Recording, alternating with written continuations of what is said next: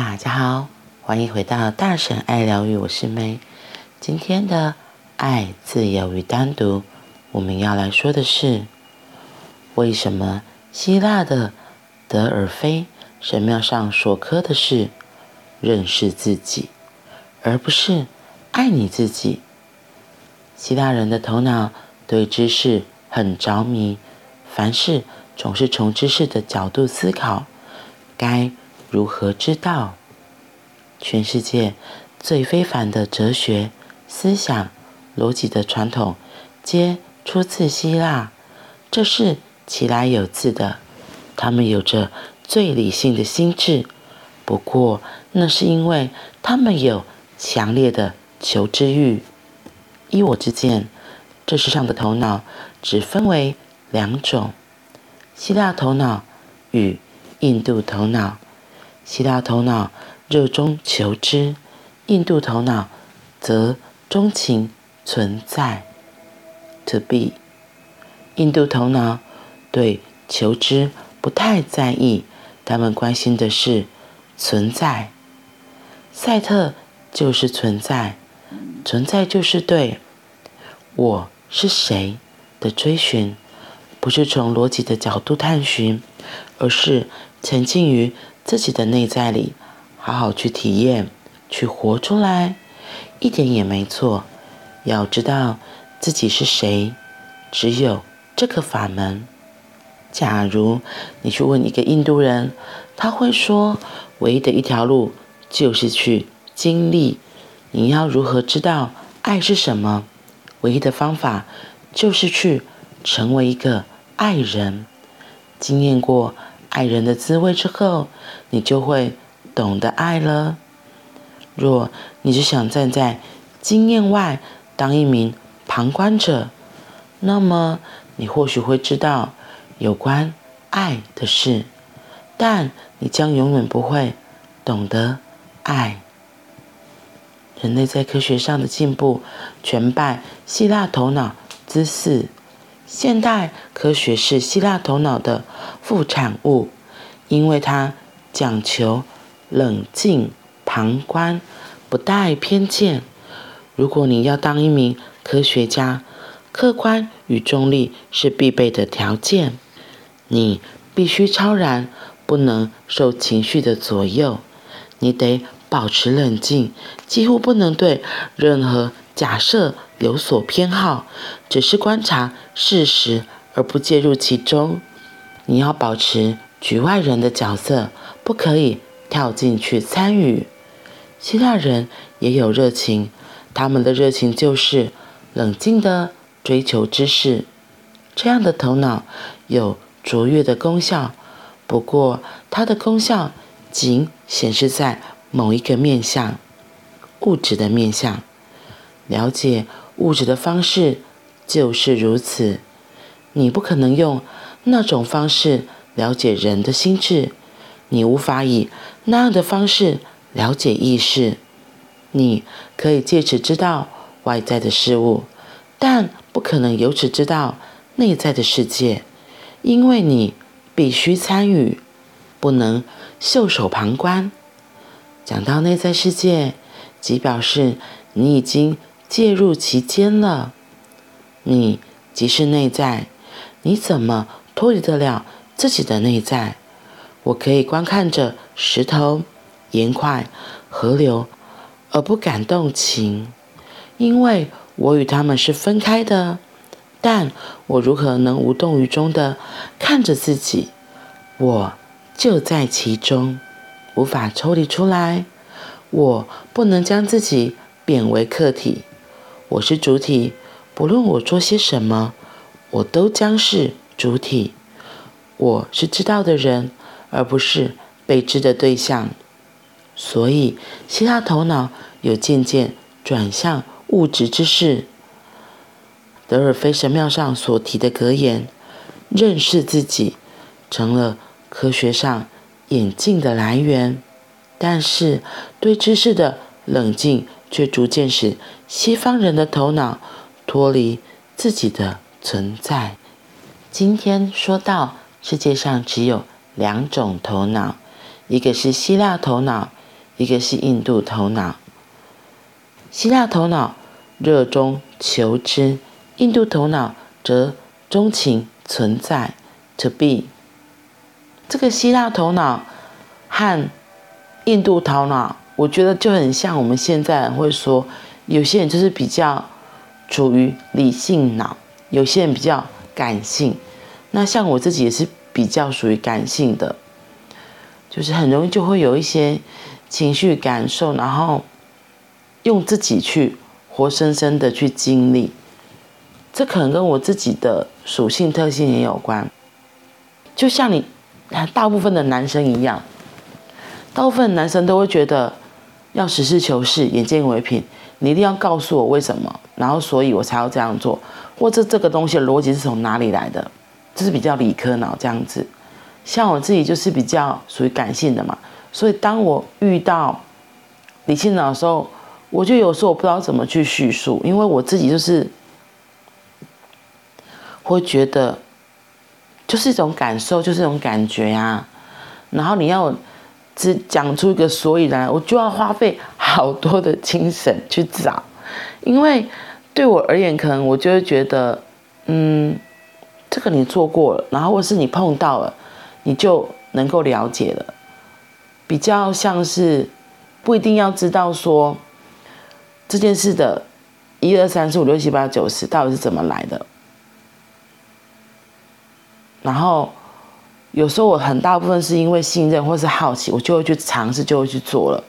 可是对理性脑的人而言，他们可能会觉得，哦，没有诶，我一定要知道这是整件事情的来龙去脉，然后这一次做出来结果又会是怎样？我再来去评估我要不要去尝试，我要不要去做？所以他这里说到那个认识自己啊。我觉得认识自己真的是一个很大的大在问，就像我记得刚上探索课程的时候，也会问这个问题，就是我是谁，你又是谁？然后在里面其中一个练习的时候，他就是会问你是谁。然后我觉得有时候我就会想说，啊，我是谁？这个哇哉，我们常常会把真正的自己给搞丢了，因为是被别人给教导你应该成为什么样子，所以。这个认识自己其实也是一个很大的大在问，因为你认识的自己，有时候不一定是你以为真实的自己，有时候真的只是别人帮你贴上的标签，别人眼中的你，可是你自己心里最清楚知道那是不是你。就像他后面有提到的，我们对自己是不可能当局外人的，因为我们自己就是有活生生的感受，我们自己有活生生的。感觉的流动，大部分的人其实都会有的。我我为什么讲大部分的人？因为有些人他们可能因为，我为什么会讲大部分的人都是有感受的？或许有一两 person 的人，他可能因为过去的伤痛、过去的经验，活生生把他自己的感觉给切断、切掉了，他就不去感觉，他也不会哭，他忘记哭，他不知道该怎么哭。可是对其他的九十几 percent 的人，我们都是有一定有感觉的。比如说，像我刚刚前面提到，我是个很感性的。像我之前看哆啦 A 梦会看到哭，对，有些人就说你神经病，哆啦 A 梦有什么好哭？我说没有，那个哪一段片就真的很感动，很触人。然后，像我之前跟朋友分享那个《鬼灭之刃》也是，我就说这一出真的很好看，它里面因为它里面讲到很多的情感的东西。那因为他又讲到家人的情感，然后有时候不是只有家人，因为遇到那些鬼，他们都会发。为什么鬼之所以变成鬼，其实背后都是有故事的。然后他在讲那些故事的时候，我觉得好触动啊。所以我觉得我自己就会觉得，真的没有所谓的真正的恶，就像黑白一样，黑为什么是黑，白为什么是白，都是有它的原因的。再回到我刚刚讲的，因为我自己真的就是个非常感性的人，所以看到什么就都会哭。然后我觉得可能就是我自己用我自己的身体，用我自己的感受先去感受的当下的状况了。然后所以是有时候每次说要讲到理性的东西，我就有点卡住，就觉得哎，这要怎么讲？因为为什么会这样分享？就是前一阵子刚好我们学校在讨论事情的时候，然后我们要上一个社群的研习。他说：“那接下来不然要用什么形式？”然后我就说：“还是我来分享，我也可以分享。”这一次很妙是我自己真的就鼓起勇气说：“还是我来说这个主题。”那我们老师就说：“哦，好啊。”就开始紧张焦虑了，因为我觉得惨了，这样表示我要把玛雅丽的东西给组织化起来，然后是要有条理的。对我而言，就是是要怎么样可以能够说得很清楚。因为我去年有一个经验，就是。之前的同学邀请我去上他的 podcast，就是要分享玛雅历。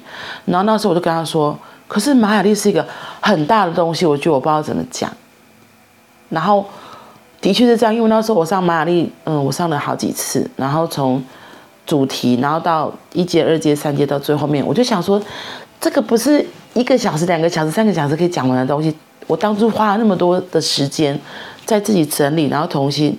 对，我就想说，谈的完蛋了，我就自己掉到那个我刚上课的时候轰轰的状态里面。我想怎么办？怎么办？可是我答应了。然后我本来想说，那会不会留取？会不会留取？后来没有，他才开始问说，哎，那上课要上什么啊？然后怎样怎样？然后其中有个老师就非常有兴趣，一直问我。想说，后来就被逼的，真的要开始准备上课的内容。我就想说，到底要怎么白话文讲出这些内容？怎么把那么多的东西给精简，让又大家可以了解？因为我其实心里知道，他们一个好奇，那个大部分的好奇都是来自于，就是像星座那样，他们都他们都会觉得，你就是告诉我，比如说我是母羊座，母羊座是怎样的特质，就这样子，他们是想了解这个。可是对于我而言，我觉得玛雅是一个很大的东西。我自己一第一次、第二次上课的时候就觉得不飒飒，上到后面才发现，天哪，真的是一个很辽阔。他在讲的不是只有单纯的。语言文字的东西，它很多是来自于更辽阔的宇宙，对，然后甚至是星际的东西啊，然后我就开始一直整理说，哇，这要从感性脑变成理科脑，这个怎么怎么怎么调整怎么改，所以我又重新翻了我之前的资料，然后又看了之前，呃，一开始我第一次接触玛雅历法的那个老师的影片。然后我就觉得很神奇，真的很神奇。我一开始我也是像其他人一样，就只是想了解说每个图腾它就是什么意思，每个图腾是什么意思。可是没想到我这次再看，发现我居然都明白了那个老师在讲的东西，我觉得好妙哦。然后我很感谢那个老师，影片一直都还在，没有被拿掉。所以我看了之后，我就更有想法，知道我可以怎么说了。因为那个老师也是把很多的重点，然后集结，然后用大白话的方式讲出来。那又不像我之前在时间法则，因为是在上比较缜密的课，虽然是老师的细节都讲得很细，可是，在大白话的过程中，你讲得很细，大概得困掉皮呀。重点是也没那么多时间，所以我就慢慢看了之后再。重新自己做，然后在自己做的过程中就一直修，一直修。第一版的 PPT 出来之后，我再修一下，可以怎么更好，然后再修一下怎么更好。然后我就在上礼拜就完成了，想说好就这样就好了。结果到前几天，我想说好像还可以再调整一下，所以我就补了一些东西上去。然后一直到上一课的，一直到要上课的前一天，我才想起来，或许可以用排卡的方式来玩，因为。我真的，我就很爱欧美米伽嘛，就是我觉得有兴趣的东西我就会买。然后那时候我也买了一副那个玛雅的卡片，然后它除了基本的玛雅卡片，它也有调性的卡片在里面，还有另外一组，我觉得很像是那种就是讯息的，也是有几张卡片。然后那一副牌卡就说哦，可以拿出来用。然后其实也是这次，我再重新把它们一个一个拿过来看，再重新再看卡片里面的东西，就看图片，对，然后就有不一样的体悟。所以像他后面有提到，希腊人后来发现，如果单单只是理科专精知识，其实是不够的，所以他们也慢慢在往感性感受这边移动了。那就像我。如果都只有感性，可是别人问的时候讲不出个屁来，没有办法让别人了解，那其实还是无用的。所以我也很感谢这一次的备课的经验，让我可以更了解这一整个玛雅的架构、玛雅的系统。然后最有趣的是，后来在上课的当天，也是因为一些状况之后，我就又机动调整。那不过我真的很感谢那时候我有做，就是有带那卡片让他们选，然后还有我还在前一天也帮他们每个人的图腾用粉彩画他们自己的图腾送给他们，让他们可以一边看一边比对。那虽然昨天是一个，虽然那个上课是短短的一个小时多而已，可是我觉得也打开了自己的另一扇窗，然后也打开了他们对于这个东西不一样的好奇和不一样的看见。所以我自己我就觉得，真的这个理科脑和感性脑是真的都可以互相移动，然后彼此交流的，没有哪一个是好，没有一个哪一个是怎么样。都是很好的，然后也都是可以靠近自己、认识自己一个很棒的方式。好啦，那我们今天就先讲到这里啦，我们明天见，拜拜。